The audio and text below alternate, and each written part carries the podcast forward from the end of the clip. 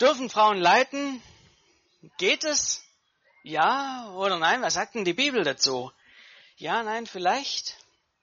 Solche Fragen wurden gestellt hier in der Gemeinde rund um unsere Good Questions Predigtreihe. Das sind wirklich gute Fragen und äh, wie schon letzte Woche angekündigt, möchte ich heute an dieser ganzen Thematik äh, weitermachen. Gerade mal ein bisschen weiter rüber. Hier, das Licht blendet immer wieder so auf dem Display. Ja, so geht's besser. Ja, ich möchte mich mit euch so ein bisschen diesem ganzen Thema mal nähern. Ein komplettes Aufarbeiten von diesem Thema ist so ohne weiteres nicht möglich. Da bräuchte es wirklich ähm, ja, ein Riesenseminar dazu. Und selbst wenn du da ein einwöchiges Seminar zum Dienst der Frau und äh, Lehre der Frau machst und so weiter, du kommst nie an alle Bibelstellen ran, die irgendwas damit in Verbindung stehen. Da hast du einfach null Chance. Aber ähm, was ich einfach mit euch heute Morgen machen möchte, ist, ich möchte mit euch mal ans Wort Gottes rangehen, an eine Stelle auch im Spezifischen und euch mit da mal so ein bisschen reinnehmen. Wie kann man, wie geht man mit der Bibel um? Mit Stellen, wo man so seine Fragezeichen hat, wo man denkt, hm, verstehe ich nicht. Damit komme ich irgendwie nicht so richtig klar.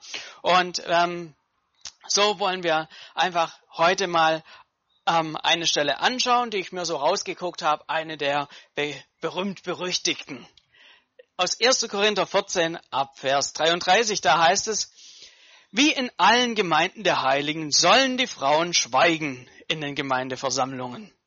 Denn es ist ihnen nicht gestattet zu reden, sondern sie sollen sich unterordnen, wie auch, dem, wie auch das Gesetz sagt. Wollen sie aber etwas lernen, so sollen sie daheim ihre Männer fragen. Es steht einer Frau schlecht an, in der Gemeindeversammlung zu reden. Bin gespannt, ob du am Ende auch noch das Arm so leicht über die Lippe kriegst. Einmal ist er mutig, wenn seine Frau nicht im Gottesdienst ist. Ja. Diese Bibelstelle hat es richtig in sich. Wenn man das so liest, könnte man ja leicht zu dem Schluss kommen, ihr Frauen, ja, ihr könnt eigentlich vorn schon am Tor sicher ist sicher schon mal ein fettes Pflaster auf eurem Mund kleben und nachher, wenn er wieder aus dem Tor rausgeht, dann könnt ihr es wieder runternehmen. Dazwischen müsst ihr euch nämlich still verhalten. Ist es so? Heute wollen wir einfach mal so unterschiedliche Brillen aufziehen. Unterschiedlich, von unterschiedlichen ähm, Sichtweisen einfach mal an diese Bibelstelle rangehen und gucken, was möchte uns Gott dadurch sagen. Ich bin mir sicher, es steht nicht irgendwie umsonst in der Bibel drin. Ich glaube, diese Bibelstelle will uns heute was sagen. Die große Frage ist nur, was genau? Und so wollen wir einfach da uns diesem komplexen Thema einfach mal nähern und eine Brille nach der anderen aufziehen. Die erste Brille klingt schon mal sehr kompliziert. Die heißt Gottes heilsgeschichtlichen Plan berücksichtigen. Vielleicht denkst du dir jetzt, was? Gottes heilsgeschichtlichen Plan berücksichtigen? Was meint das? Das meint einfach das, was wir letzte Woche schon damit angefangen haben. Wir haben uns einfach mal die Bibel angeschaut. Wir haben mal geschaut von Anfang bis Ende, was war eigentlich Gottes ursprünglicher Plan? Was hat Jesus dazwischen gemacht? Was äh, wird am Ende der Zeit wieder passieren? ähm, was hat Gott da für eine rote Linie drin? Wie verläuft das Ganze? Und da möchte ich mit euch einfach nochmal eine ganz kurze Auffrischung machen, was wir letzte Woche hatten. Wir sind gestartet mit 1. Mose 1, Vers 27 und 28, wo Gott einfach den Menschen geschaffen hat. Mann und Frau nach seinem Bilde. Und er übergibt ihnen so gemeinsam den Auftrag, über diese Welt zu herrschen. Sie haben einen gemeinsamen Herrschaftsauftrag erhalten. Dann kam aber der Sündenfall dazwischen. Dass Mensch, der Mensch sich von Gott abgewandt hat und mit der Konsequenz leben musste. Und Gott stellt so diese Konsequenz vor und sagt, hey Mann, Schweiße deines Angesichts wirst du dein Brot essen. Du musst dafür buckeln in Zukunft, damit du dich versorgen kannst, dass du Familie versorgen kannst. Das ist nicht mehr schön und einfach, sondern du musst richtig dafür rangehen. Und bei der Frau sagte, hey, du wirst unter Schmerzen ähm, ähm, gebären und du wirst deinen Mann begehren, aber er wird über dich herrschen. Da sehen wir, das ist so ein, ja, ein, ein Fluch, der ab da auf dem Menschen gelegen hat. Der Mensch hat den perfekten Plan Gottes verlassen und da ist dieser, ist was kaputt gegangen und dieser Fluch liegt auf dem Menschen. Aber wir haben uns angeschaut, wie es ganz am Ende sein soll.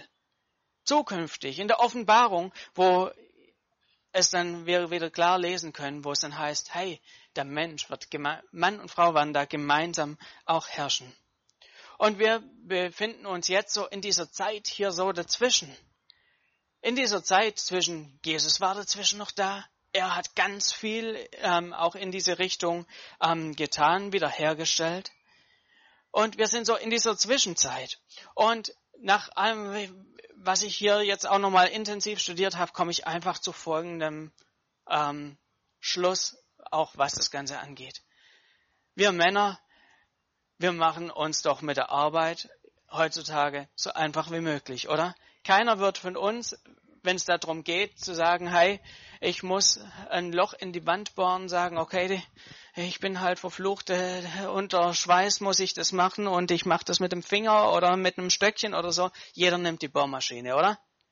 Oder wenn es darum geht, irgendwie Versorgung. Keiner wird sagen, hey, lass doch den Mähdrescher weg. Es heißt doch, wir sollen das mit Schweiß machen. Also komm, wir machen das von Hand. Bei den Frauen ist uns klar, wir gucken, dass die es bei der Geburt möglichst einfach haben. Und ich glaube auch dieser Punkt, wo es hier heißt von 1. Mose her, hey, die, der Mann wird über die Frau herrschen, glaube ich, dass es nicht nur irgendwie was ist, wo wir sagen müssen, ja, hat Gott halt so gesagt, ist halt so, das machen wir schön weiter, wir, da sind wir im Willen Gottes, sondern ich glaube, das ist auch ein Punkt, wo wir rangehen können, unser Bestes zu, zu beitragen können, dass dieser Fluch die Folgen davon so gering wie möglich sind. Eines Tages wird es ganz aufgehoben sein, aber bis dahin liegt es auch in unserer Macht, dass wir da was dazu beitragen können. Und wenn wir so mal jetzt so dieses anschauen in 1. Korinther 14, ähm, wo es dann heißt, ähm, die Frau schweige in der Gemeinde, da stellt sich so die Frage, wie passt das in das Ganze rein? Gottes Plan ist doch die Wiederherstellung. Diese Stelle scheint jetzt aktuell irgendwie in eine andere Richtung zu gehen. Wie passt das in diese Reihe rein? Ich glaube, für uns ist wichtig, dass wir da einfach mal sehen, okay, da scheint eine Spannung da zu sein. Ist doch richtig, mhm, wie passt denn das zusammen? Gott will wiederherstellen, aber dann diese Stelle. Ich glaube, für uns ist wichtig, dass wir einfach mal drum wissen, das mal für uns speichern und einfach so Stück für Stück über den Text drüber schauen und mehr und mehr ergibt sich da ein klares und ein scharfes Bild für uns. Wir schauen uns das zweite, so eine zweite Brille an. Die zweite Brille ist einfach so Gottes Charakter und Gottes Absichten. Und die können wir einfach in seinem Wort erkennen. Und auch da haben wir letzte Woche schon intensiv uns damit beschäftigt. Was sind Gottes Absichten? Und das, wir haben uns das einfach mal ein Bild von Jesus einfach auch mal angeschaut. Wie ist Jesus mit Frauen umgegangen? Wie hat er es denn genau gemacht? Und wir sehen ganz klar, er ist derjenige, der wiederhergestellt hat. Sein Umgang mit Frauen war skandalös für die damalige Zeit. Es war ein Skandal, dass er gesagt hat, hey, ihr Frauen, natürlich könnt ihr hier mit zu und mitlernen. Es war ein Skandal, dass er mit Frauen theologische Gespräche geführt hat. Das ging eigentlich gar nicht. Die hat man schön außen vor gelassen. Die waren äh, außen vor, ganz weit weg. Die hat man geguckt, dass man die möglichst nicht zu Gesicht bekommt, wenn es um Glaube ging. Aber genau das hat Jesus getan. Er ist auf Augenhöhe mit ihnen, ist er ihnen begegnet. Er hat sie geachtet. Und das sehen wir nicht nur ganz ähm, nicht nur bei Jesus, sondern das war auch in der ersten Gemeinde so, dass sie in dem Sinne weitergemacht haben. Als sie zusammen gebetet haben am Pfingsten, wer war zusammen? 120 Männer und Frauen. Und es ist ein unendlich großes Feld, wenn wir hier einfach so Gottes Art angucken. Wenn wir uns angucken, hey, wie, wie, was sagt denn die Bibel? Das ist der Punkt, wo ich sage, hey, da könnte man eigentlich mal von vorn bis hinten die Bibel durch. Da wird eine Woche nicht dazu reichen, alles mal anzuschauen, wo, wo sagt Gott denn was. Aber einfach mal noch mal so ein paar, äh, so ein kleiner Schlag, ähm, so ein Schlaglicht ganz bekanntes prophetisches Wort, wo es heißt in Joel 3, die Verse 1 und 2. Und nach diesem will ich meinen Geist ausgießen über alles Fleisch. Und eure Söhne und Töchter sollen Weissagen, eure Alten sollen Träume haben. Und eure Jünglinge sollen Gesichter sehen. Auch will ich zur selben Zeit über Knechte und Mägde meinen Geist ausgießen. Und das wird ja passiert an Pfingsten und hier sehen wir schon mal klar, hey, Gott hat hier nicht nur irgendwie einen Plan, wo es dann heißt, ja, eure Söhne sollen das machen, eure Knechte sollen das machen und die äh, Töchter und die Mägde sind außen vor. Nee, ganz im Gegenteil. Hier heißt es ganz klar, ähm, Töchter sollen Weissagen und so weiter. Ähm, Reich Gottes ist keine reine Männerangelegenheit. Und auch hier stellt sich die Frage, wie passt es denn zusammen mit die Frau schweige in der Gemeinde? Passt es zusammen? Wenn wir durch diese Brille so durchgucken, nach Gottes Willen, sehen wir da, wird das Bild langsam klarer? Vielleicht momentan noch nicht, vielleicht haben wir momentan das Gefühl, hm, Gott, was willst du uns damit sagen?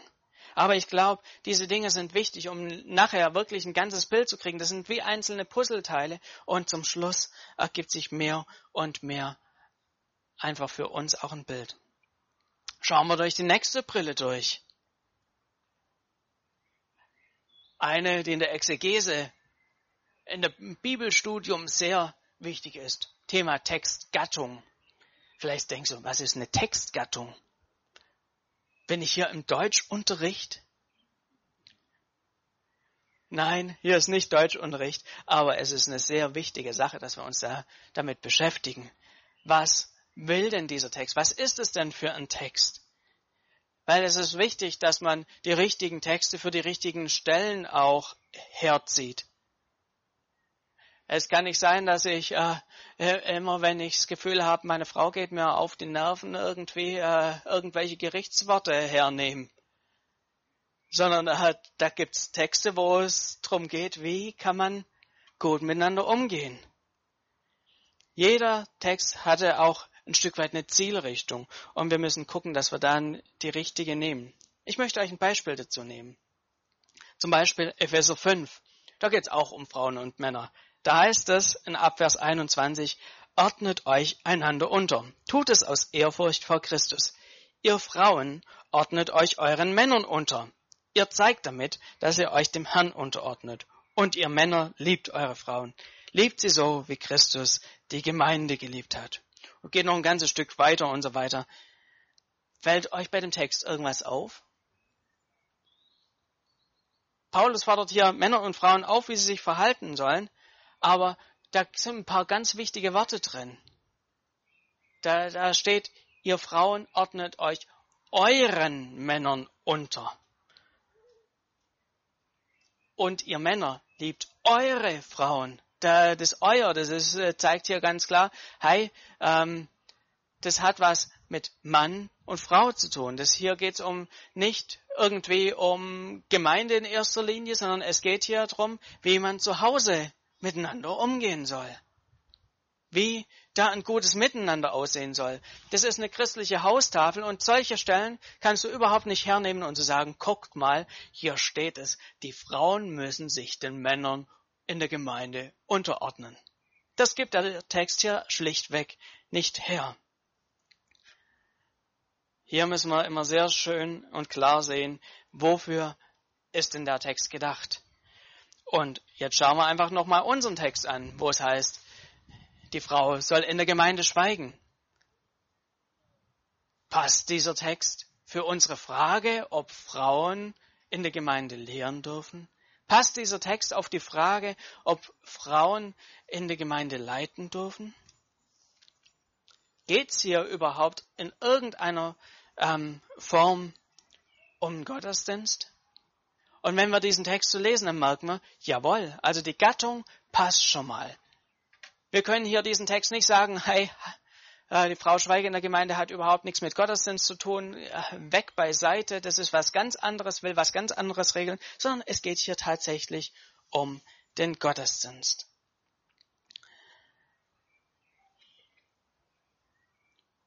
Also, diese Brille, da müssen wir, also wir können jetzt hier nicht sagen, okay, Text beiseite, sondern wir müssen diesem Text näher auf die Spur gehen. Fragen, Gott, was möchtest du sagen? Die nächste Brille, die wir so aufsetzen, ist der historische und kulturelle Hintergrund. Da geht es einfach darum, wie war denn damals die Kultur? Wie waren die Begebenheiten? Was war da, was lief denn da so außenrum? Und da wird's bei uns heute hier ziemlich interessant. Denn wenn wir mal hier hinschauen, wer hat hier denn wem geschrieben? dann wird unser Blick viel klarer. Paulus schreibt an die Gemeinde in Korinth. Eine konkrete Stadt, wo wir wissen, wie die Begebenheiten außenrum waren und so weiter. Wir erfahren an anderer Stelle viel über die Gemeinde. Und wir wissen, Paulus hat diese Gemeinde gegründet. Paulus schreibt also hier einer Gemeinde in Leuten, die er persönlich kennt. Und in diesem ähm, ersten Korintherbrief kriegen wir noch eine wichtige Information. Da heißt es in 1. Korinther 7, Vers 1, äh, kriegen wir so mit, hey, Paulus hat kurz davor auch einen Brief aus Korinth gekriegt. Der hat einen Brief gekriegt, der liegt uns nicht vor. Aber in dem Brief, da gibt's eine ganze Reihe wohl von Fragen, die sie gehabt haben. Da waren Dinge, wo, wo die Korinther gefragt haben, hey Paulus, gibst du uns mal da eine Hilfe? Du musst uns da mal weiterhelfen. Und das sind lauter solche Dinge, die wir so ähm, von dem historischen, was da außenrum lief, einfach sehr klar wissen. Und dann kriegen wir, wenn wir das so ähm, näher unter die Lupe nehmen, einfach raus, die hatten Probleme in ihrem Gottesdienst. In ihrem Gottesdienst ging es irgendwie drunter und drüber. Die hatten da Probleme, was ganz Konkretes. Und sie fragen Paulus, wie können wir damit umgehen? Und ich glaube, wenn wir das wissen, wenn wir diesen Text lesen, dann macht es was. Das gibt eine neue Bedeutung dieser Situation. Wenn das nicht nur was ist, wenn, wie wenn äh, Paulus an irgendeine Gemeinde schreibt, die er noch nie gesehen hat, noch nie gehört hat, wo er einfach denkt, komm, ich schreibe denen mal ein paar wichtige Dinge, die die allgemein wichtig sind, sondern er schreibt hier wirklich für eine ganz spezielle Situation. Diese Brille ist absolut wichtig. Die nächste wichtige Brille, die wir aufziehen können, ist der Kontext. Wir schauen einfach mal durch diese Kontextbrille.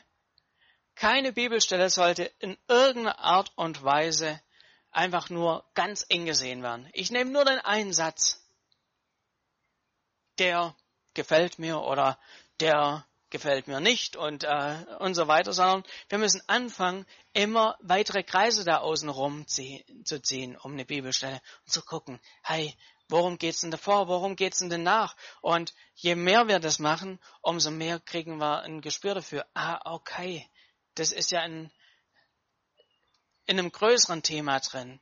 Da wollte ja jemand einen ganzen, einen ganzen Bereich vielleicht irgendwie ähm, weiter voranbringen und das ist ein kleiner Aspekt draus. Ein einzelner Aspekt macht ja was aus, ob was ein kleiner Aspekt ist oder ob es das ganze große Thema ist. Und hier können wir auch sehen, in welchem, Konte in welchem Kontext das Frauen sollen in der Gemeinde schweigen steht. Hier lohnt sich der weitere Kontext. Da muss man mal vorgehen, von 1. Korinther 14 steht es ja, muss man drei Kapitel weiter nach vorn gehen, bis man merkt, okay, hier fängt ein neues Thema an. 1. Korinther 11 fängt Paulus an, das ganze Thema Gottesdienst und Ordnung im Gottesdienst und wie soll es im Gottesdienst aussehen, das ein bisschen näher unter die Lupe zu nehmen. Wie da die Ordnung sein soll. Hier fängt er an und erklärt, wie es mit den Geistesgaben aussehen soll, wie es da laufen soll. Und er regelt schon in, da drei Kapitel davor schon gewisse Dinge. Da heißt es dann in 1. Korinther 11, Vers 5 und 6, jede Frau aber, die betet oder prophetisch redet, Punkt, Punkt, Punkt. Da geht es weiter, wie sie sich, sie sich verhalten soll. Ähm, und da stellt sich doch die Frage, äh, jede Frau, hier geht es um die Regelung vom Gottesdienst und jede Frau, die betet oder prophetisch redet, die soll das auf diese und jene Weise tun. Da stellt sich doch schon wieder die Frage, wie passt das jetzt zusammen mit die Frau Schweige in der Gemeinde? Sie soll doch schweigen und nicht beten. Oder ähm, wie sieht's denn aus? Soll sie jetzt reden oder soll sie nicht reden? Darf sie beten, darf sie nicht beten? Darf sie prophetisch reden oder soll sie schweigen? Ihr merkt, da kommen immer mehr Fragezeichen auf. Es ist ein bisschen arg einfach zu sagen, hey, da steht es einfach so, basta, Punkt aus, fertig. Wir müssen näher schauen, was meint denn Paulus hier an dieser Stelle. Wir müssen den Kontext noch näher unter die Lupe nehmen. Rund um das, die Frau Schweige in der Gemeinde. Und da fällt auf, direkt die Verse davor gibt Paulus noch weitere Schweige, ja, Gebote. Da gibt's nochmal zwei Bereiche, wo er sagt, hey, wenn dieses und jenes eintritt, schweigt. Wenn dieses und jenes eintritt, schweigt. Erst dann kommen die Frauen dran. Vers 28, da sagt er, beim Thema Sprachenrede, hey, wenn da zwei gleichzeitig eine Sprachenrede haben, da kriegt keiner mehr was davon mit. Wenn der eine redet, soll doch der andere schweigen. Und so weiter. Hier geht er in Vers 28 und 30 nochmal so ordnend rein. Auch wenn es darum geht, ähm, hier um das Thema ähm, geistliche Eindrücke, die sollen nicht parallel kommen und so weiter. Da soll Ordnung rein. Jedes Mal mit dem Ziel, hey, einer soll schweigen. Wir brauchen Ordnung im Gottesdienst. Wir brauchen Ordnung im Gottesdienst. Schon zweimal. Und dann kommt er zu diesem Punkt, wo er sagt, hey, ihr Frauen, auch ihr schweigt in der Gemeinde. Mit dem Ziel, es soll Ordnung reinkommen. Ordnung im Gottesdienst. Das war das große Ziel. Da stellt sich doch die Frage, ähm, was lief denn da? Was lief denn da im Gottesdienst, dass es so unordentlich geworden ist, dass Paulus es sagen musste? Und wenn er das sagt, meint es dann wirklich alle Gemeinden zu jeder Zeit, egal ob es ordentlich oder unordentlich abgeht? Ähm, ist es eine generelle Sache? War das einfach ein Korinther-Problem von im Jahr 53, 54 nach Christus? Wie finden wir das näher raus? wir lesen diesen Text noch mal ein bisschen genauer. Und wenn wir da lesen, da heißt es, hey, ihr Frauen, wenn ihr was lernen möchtet, fragt zu Hause eure Männer. Und wenn wir hier jetzt einfach mal so diese unterschiedlichen Linien auch zusammenfügen und wissen, was lief denn damals so, wie waren die historischen Hintergründe, dann wird es plötzlich ganz spannend. Da merkt man, die Frauen waren einfach ungebildet. Die hatten keine Ahnung von Toten und Blasen. Die, die, die waren einfach, wie soll ich sagen, hinten dran. Und es muss wohl so gewesen sein, dass die dann irgendwann im Gottesdienst angefangen haben, ich habe das nicht kapiert, kannst du das nochmal erzählen? Und dann angefangen haben, hey du Nachbarin, weißt du eigentlich, was das bedeutet? Und so weiter. So irgendwie muss es da gewesen sein, dass da ein furchtbares Durcheinander war und dass Paulus gesagt hat, hey ihr Frauen, wenn ihr was lernen wollt, Bitte nicht im Gottesdienst. Ihr könnt da nicht im Gottesdienst anfangen, immer äh, äh, permanent alles durcheinander zu bringen, immer anfangen mit eurer Sitznachbarin zu quatschen, was denn da los ist und so weiter, sondern Paulus sagt, hey, fragt doch daheim eure Männer, dann könnt ihr das klären und so weiter. Nächste Woche bist du ein bisschen schlauer und kannst wiederkommen und zuhören und kapierst es. Ihr Frauen, wenn ihr was lernen wollt, fragt daheim nach. Was war die Bedeutung für die Gemeinde in Korinth? Ordnung. Es ging da einfach darum, dass die Ordnung haben. Kann es sein, dass diese Situation einfach für diese, äh, dass diese, dieses Wort für diese Situation gedacht war? Wie hat Paulus es sonst gehandhabt? Können wir sehen, dass in allen Gemeinden immer und überall die Frauen denn geschwiegen haben? Waren das einfach ruhige Statisten? wenn wir da einfach mal auch Paulus so durchschauen, hey, wie hat er das denn gehandhabt? Dann merken wir was ganz Spannendes. 1. Römer, äh, nicht 1. Römer, gibt nur einen Römerbrief. Römer 16 ähm, ist so ein ähm, Kapitel, wo Paulus ganz viele Leute grüßt.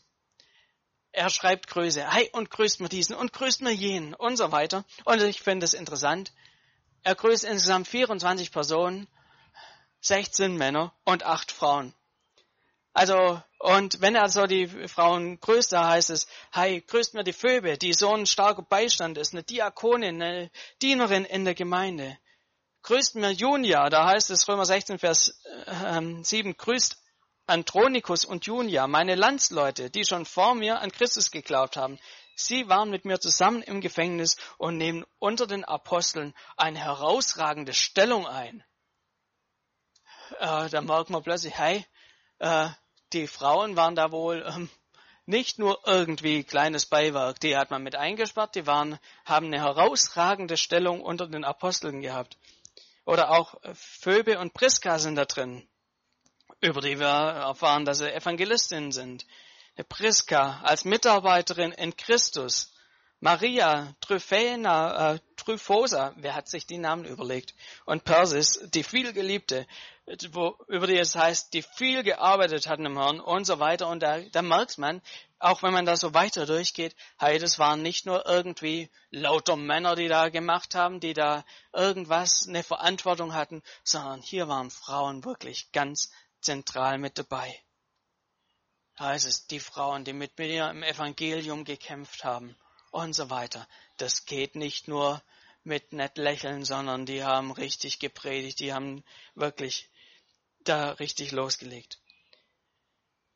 Hier im Römerbrief klingt es ganz anders als die Frau schweige in der Gemeinde. Irgendwie scheint es hier, was hier in Korinth abläuft, ein sehr spezifisches Problem gewesen zu sein. Und Paulus sagt den Frauen, hey, wir brauchen hier Ruhe. Und wenn ich das so auf heute übertrage, dann stellt sich doch die Frage, bedeutet es, dürfen die Frauen nichts im Gottesdienst sagen? Ich glaube, die Bedeutung für damals war Ordnung im Gottesdienst. Und für heute bedeutet das Thema Ordnung im Gottesdienst. Für heute sehe ich das so an dieser Stelle, wenn irgendjemand anfängt, im Gottesdienst irgendwie eigene Dinge zu machen, sodass alle abgelenkt werden, dann ist es nicht in Ordnung.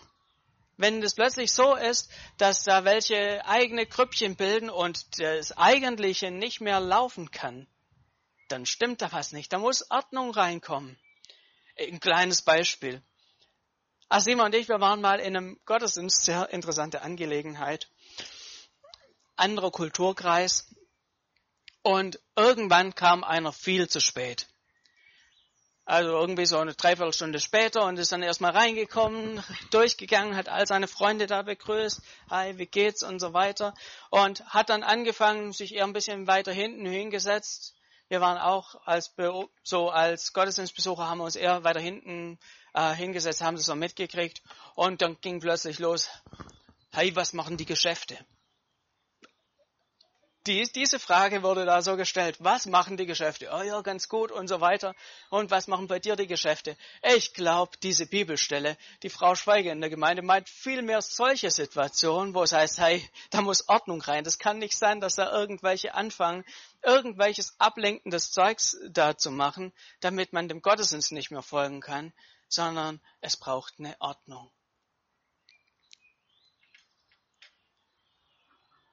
Ich glaube, so können wir diese Bibelstelle verstehen. Die Frau schweigender Gemeinde meint nicht hier, was diese Bibelstelle meint, ist nicht, dass Frauen nichts zu sagen haben. Vielleicht kommt jetzt der ein oder andere her und sagt, ja, Markus, es gibt aber auch noch andere Stellen.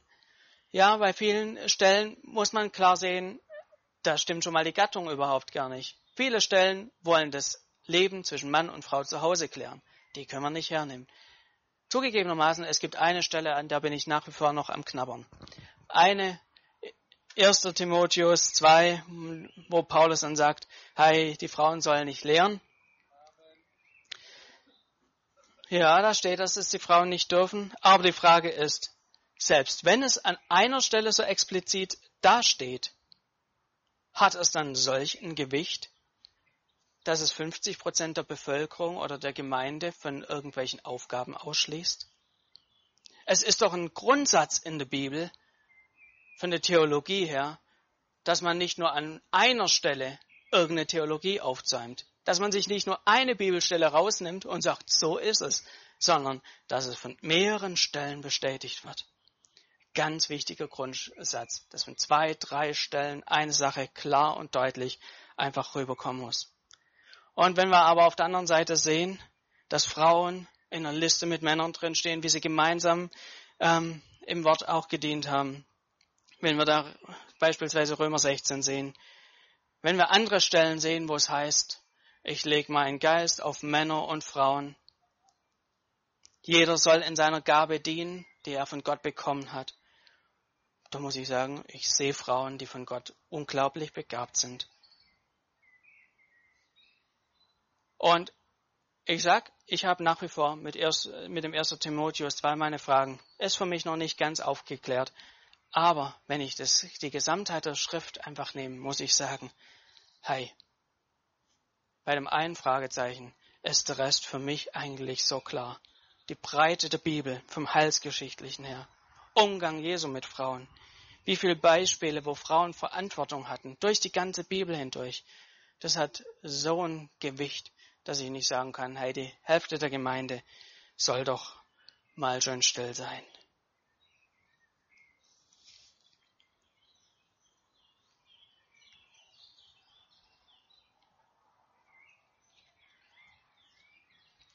Habe ich damit die Weisheit mit Löffeln gefressen? Ist es die einzig wahre Möglichkeit, die Sache zu sehen? Ich glaube, auch meine Erkenntnis ist noch ein Stück weit. Ich bin hier am Abwägen. Ich habe doch immer meine Fragezeichen. Ich habe noch nicht alles durch. Und das, obwohl ich vier Jahre Theologie studiert habe, obwohl ich jetzt seit äh, zwölf Jahren Pastor bin und immer an unterschiedliche Stellen rangekommen bin. Ich weiß, ich habe nicht alles erkannt. Ich behaupte nicht, ich habe die einzig wahre Lösung. Aber wenn ich mir alles angucke und so weiter, muss ich sagen, hi, Gott hat so viel Segen durch Frauen geschenkt. Hätte er das tun müssen, wenn er Frauen gar nicht benutzen will? Da könnte er doch so leicht einfache Signale senden. Dass sich keine einzige Frau bei, äh, dass sich niemand bei einer Frau bekehrt oder wenn eine Frau für irgendjemand betet, dass es niemals Erfolg hat oder sonst was. Gott könnte es so leicht machen. Ich komme zu dem Schluss und sage, hey, ja, es ist noch ein Fragezeichen da. Es ist nicht alles hundertprozentig geklärt, aber die Summe sagt, Gott nutzt Frauen einfach in mächtiger Weise auch ähm, und gebraucht sie in unterschiedlichen ähm, Bereichen der Gemeinde. Was kann jeder für uns, von uns heute hier mitnehmen? Egal, ob wir heute den ersten Gottesdienst haben, bei dem wir da sind, oder den tausendsten. Ich glaube, es ist ganz natürlich, dass wir hier und da in der Bibel auf Stellen stoßen, wo wir erstmal denken, das gibt's doch nicht. Wie passt denn das? Ich verstehe diesen Gott nicht. Wie, wie, wie kann diese wie passt denn diese Stelle da rein? Und du stocherst da im Nebel. Wichtig ist zu sehen, das Gesamte. Gott ist ein guter Gott. Und auch wenn wir vielleicht die eine Stelle momentan nicht verstehen, heißt es noch nicht, dass sich an Gottes grundsätzlichem Willen daran irgendwas, auch nur eine Kleinigkeit ändert. Es lohnt sich weiter, das Wort Gottes zu studieren, Gott besser kennenzulernen und ich glaube, Gott möchte uns da auch immer mehr Erkenntnis schenken. Und wir haben heute eine Zeit, wo wir so tolle Hilfsmittel haben, wo es Bücher über alles gibt, wo wir rankommen an Wissen, wo wir uns schlau machen können. Hey, wie war das denn damals? Wie kann man diese Stelle verstehen? Ich möchte euch Mut machen. Beißt euch da an, an solchen Stellen auch mal ein bisschen fest. Geht in die Tiefe. Was möchte Gott mir denn dazu sagen? Wie war das damals? Was hat das damals für eine Bedeutung gehabt? Und wie kann ich es heute verstehen? Lasst uns in der Bereitschaft bleiben, diesen Gott immer besser kennenzulernen und sein Wort Stück für Stück tiefer einfach kennenzulernen. Amen.